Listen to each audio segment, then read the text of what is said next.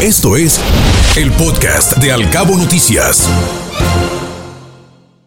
Macario, Macario Esquetino, el financiero esta mañana escribe Macario tiene en el financiero y titula su columna Rumbo Claro. Comenta que lo que le parece lo más importante de 2022 fue un cambio en la marea. Desde fines de 2008 la democracia liberal inició un proceso de deterioro global.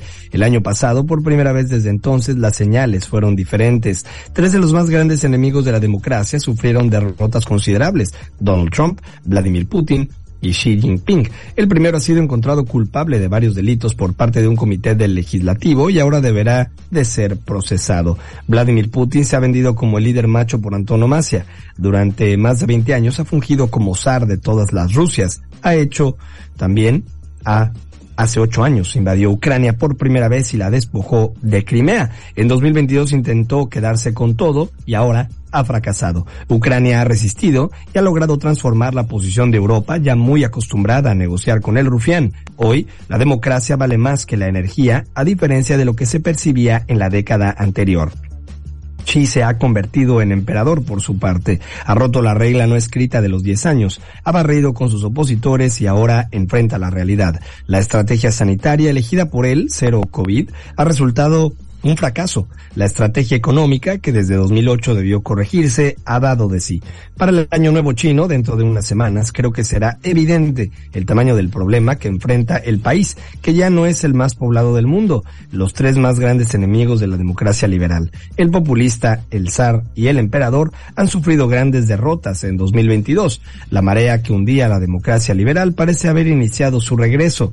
Tal vez tarde lo mismo que en el ascenso, pero al menos parece ya ser diferente. En 2023, esa misma realidad terminará de destruir las entelequias obradoristas en México. Podrá optar entonces el enfermo por reaccionar como Trump, negando esa realidad, o como Putin, ampliando la apuesta hasta llegar al ridículo, o como Xi, fingiendo una estrategia para realmente corregir en lo posible. Tendrá que equilibrar el enojo de la población, la escasez de recursos y la voracidad rabiosa de sus seguidores. No podrá hacerlo, me parece, y en el transcurso de este año nos hundiremos en el caos, pero después seguiremos adelante. Templo Mayor. Reforma.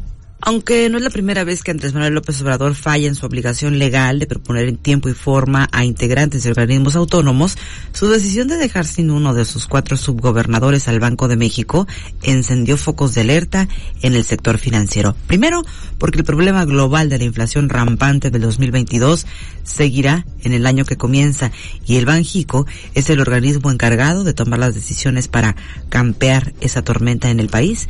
Y segundo, porque sorprende que la silla que se quedó vacante es la que ocupaba Gerardo Esquivel, propuesto para ese cargo por el propio López Obrador y quien a pesar de ser identificado como una persona afín a la 4T, no fue ratificado. Ya nada más falta que AMLO salga en la mañanera con la cantaleta de que la Junta de Gobierno del Banjico resulta muy cara y que lo mejor sería quitarle integrantes para ahorrar. Excusa esgrimida en otras ocasiones para minar la influencia de los organismos que pueden ser contrapesos del poder presidencial. Y también Templo Mayor y Fray Bartolomé nos cuentan que quienes saben de cuestiones diplomáticas ven con preocupación que Beatriz Gutiérrez Müller acuda a actos oficiales en representación de su esposo, Andrés Manuel López Obrador, como ocurrió ayer en la toma de posesión de Luis Ignacio Lula da Silva en Brasil, aunque en muchos países es práctica común que los mandatarios sean representados por sus cónyuges en actos protocolarios, lo que se sale de la norma es que Gutiérrez Müller mande mensajes políticos como ayer, cuando al tomarse la foto del recuerdo con Lula mostró cuatro dedos de su mano derecha mientras decía 4T. Eso es todo. Suficientes conflictos hay ya con naciones de Sudamérica por los dichos del presidente como para ahora tener que preocuparse por los de su esposa.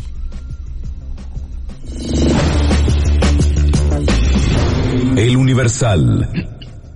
Esta mañana escribe Héctor de Mauleón y habla de una manera terrible en la que comenzaron el año en Ciudad Juárez, porque a las 7 de la mañana, a las siete con siete del día de ayer, un elemento de custodia informó por radio que acababan de fugarse más de 20 internos del Cerezo número 3 de Ciudad Juárez, Chihuahua. En menos de tres minutos, la ciudad que recibía el primer día del año se llenó de estruendos. Llegaron reportes de balaceras en las colonias Granjeros, Granjas de Santa Elena y Revolución Mexicana.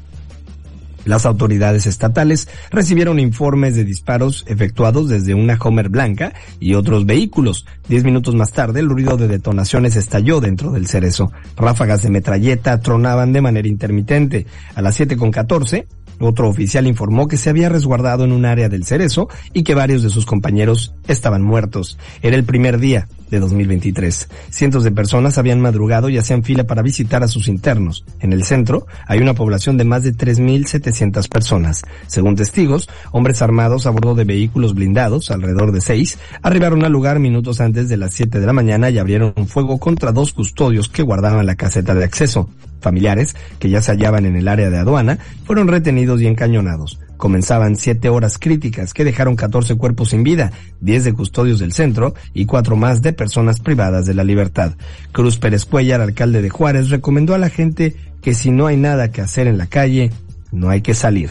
Los primeros reportes de las autoridades indican que integrantes de la banda de los Mexicles, brazo armado al servicio del cártel de Sinaloa, ingresaron al Cerezo para liberar a Ernesto Alfredo Piñón de la Cruz, líder criminal de los Mexicles, y a varios de sus cómplices, entre ellos César Vega Muñoz, el Chilín. En Ciudad Juárez están desplegados más de 6.000 elementos de diferentes corporaciones, entre ellos de la Guardia Nacional, y sin embargo, 2023 comienza en esa ciudad con 14 personas asesinadas, 13 lesionados y 24 mexicles prófugos. Una manera terrible de comenzar este 2023 en Ciudad Juárez.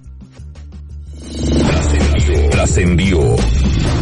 Milenio que después de sus merecidísimas vacaciones de fin de año en destinos nacionales o del exterior, los diputados y senadores de la Comisión Permanente del Congreso de la Unión presidida por Santiago Krill, reiniciarán actividades el próximo jueves 5 de enero y aunque no hay todavía agenda definida para la sesión, un tema obligado será la elección del presidente de la Suprema Corte de Justicia, siempre y cuando la mayoría de Morena y sus aliados desista de frenar el debate político en el Parlamento, dicen los opositores. Por lo pronto, hoy debe haber humo blanco en el máximo tribunal. Sergio Sarmiento. Reforma. Esta mañana escribe Sergio Sarmiento en su columna Jaque Mate y comenta que a la ministra Yasmín Esquivel se le ha hecho bolas el engrudo. Esta expresión popular apenas alcanza para describir cómo una mentira ha llevado a la aspirante a la presidencia de la Suprema Corte de Justicia de la Nación a inventar otras nuevas, solo que una tras otra ha caído por tierra. El 30 de diciembre, cuando la Facultad de Estudios Superiores Aragón de la UNAM se preparaba para determinar si la tesis de licenciatura de 1987 de la ministra había sido o no un plagio, la ministra presentó nuevas pruebas a las autoridades universitarias y dio a conocer un pronunciamiento para demostrar que la verdad está de mi así lo dijo, y con pruebas ha demostrado que, y cito, soy la autora original de la tesis. Dijo también que había sometido a las autoridades universitarias una declaración ante notario público del otro alumno cuyo testimonio fue presentado por la directora de tesis, Marta Rodríguez Ortiz, en el que éste reconoció y manifestó expresamente que, de ese trabajo, tomé varias referencias y texto y pude tomar varias partes importantes del trabajo de ella en el año de 1985-86. También dijo que se acreditó que el archivo que contiene mi tesis fue indebidamente y de forma ilegal modificado el 22 de diciembre de 2022. El problema es que el otro alumno, Edgar Ulises Baez Gutiérrez, declaró a Eje Central que es falso que haya hecho esa declaración ante notario. Sobre si él es realmente el autor de la tesis que presentaron él y Esquivel en versiones casi idénticas, respondió, la lógica lo disipa todo. El que se titula primero tiene, evidentemente, el texto original. Lo que es indudable, sin embargo, es que los argumentos y pruebas de la ministra de que la tesis es realmente suya y que el pasante que presentó su tesis un año antes es el plagiador se han desplomado. Todo parece indicar, de hecho, que la ministra ha inventado nuevas falsedades para cubrir la mentira original de la tesis que aparentemente no redactó. Escuche Al Cabo Noticias de 7 a 9 de la mañana con la información más importante de los cabos, México y el mundo por Cabo Mil Radio 96.3 siempre contigo.